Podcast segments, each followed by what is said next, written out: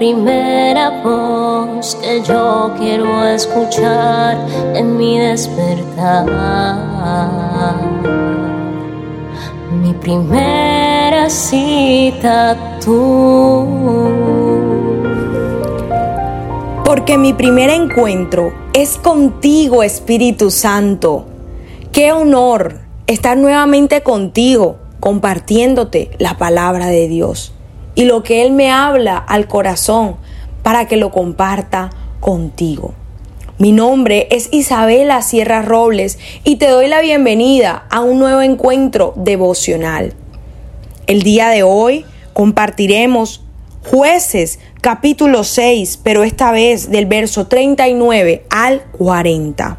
Y dice así, luego Gedeón le dijo a Dios, por favor, no te enojes conmigo, pero deja que te haga otra petición. Permíteme usar la lana para una prueba más.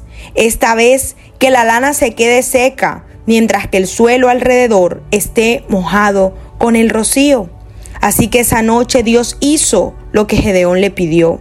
A la mañana siguiente la lana estaba seca, pero el suelo estaba cubierto del rocío. Aquí vale la pena preguntarnos por qué Gedeón pidió otro milagro.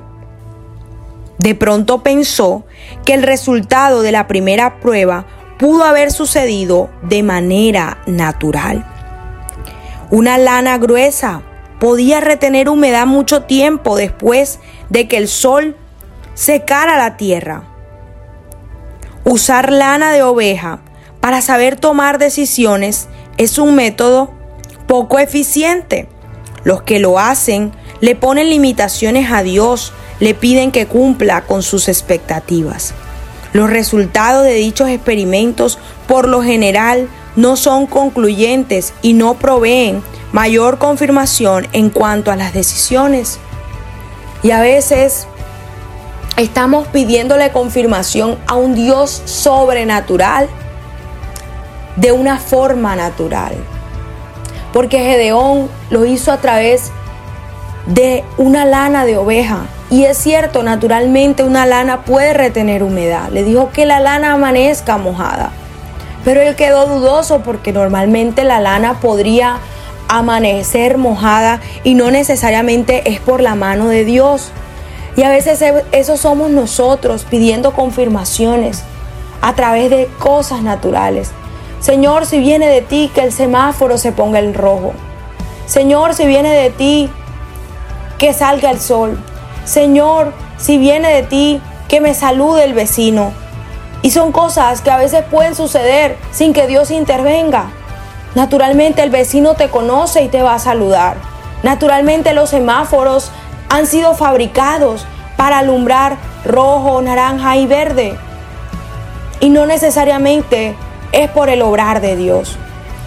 Pero lo que Él quiere hablarnos en esta mañana es que la sabiduría para tomar decisiones más precisa y contundente es su palabra.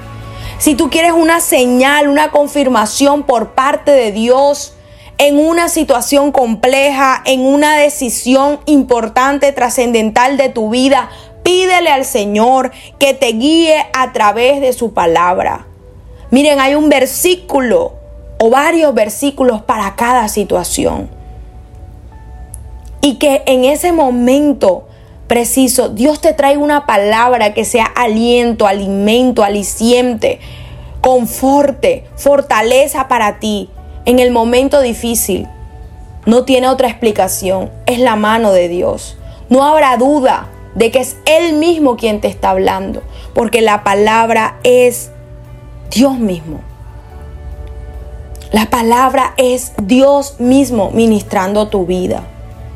Así que si tú necesitas sabiduría, la palabra dice en Santiago, y el que necesite sabiduría, pídesela a su generoso Dios y Él no le reprenderá por pedirla. Dios no te va a juzgar. Pídele una palabra para tu proceso. Pídele una palabra para ese nuevo trabajo. Pídele una palabra para consolar a tus padres. Pídele una palabra para tu esposa, para tu esposo. Pídele una palabra para esa situación financiera y Él te la dará. No necesitarás pedir otro milagro. No necesitarás confirmar y reconfirmar porque Dios habla de manera clara y contundente a tu corazón. Dios te bendiga.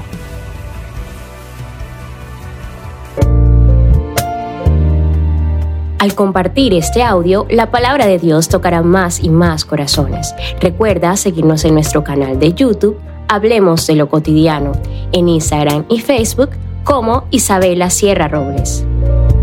Dios te bendiga.